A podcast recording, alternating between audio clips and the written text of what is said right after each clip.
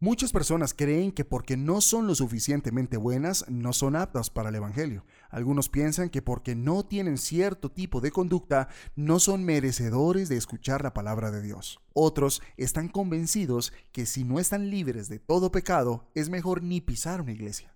Pero la palabra de Dios dice todo lo contrario.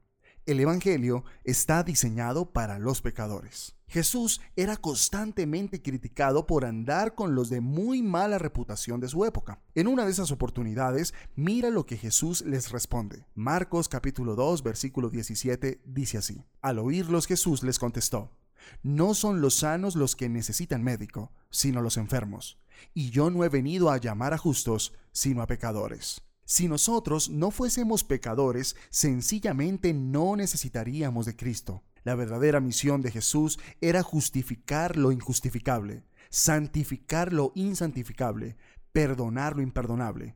De eso se trata la gracia, un don inmerecido. Hay que entender que nuestra naturaleza humana no quiere buscar a Dios, no es su anhelo, más bien que alejarse lo más posible de las cosas de Dios. Por esta razón murió Cristo, para que por medio de la fe pudiéramos entender que el camino a la presencia de Dios está abierto 24 horas al día y 7 días a la semana, aún sin merecerlo, que aún estando muertos en nuestros delitos y pecados, gracias a su gran amor que es incalculable, pudiéramos acudir a Él y así Dios se llevaría toda la gloria, porque por Él y para Él fueron creadas todas las cosas. Es por ese motivo que somos más que vencedores en Cristo, porque vencimos sin hacer nada, porque alguien venció por nosotros y nos regaló esa victoria. Mira lo que dice el apóstol Pablo en la carta a los Romanos, capítulo 5, versículos 6 al 8. Dice así, a la verdad, como éramos incapaces de salvarnos en el tiempo señalado, Cristo murió por los malvados.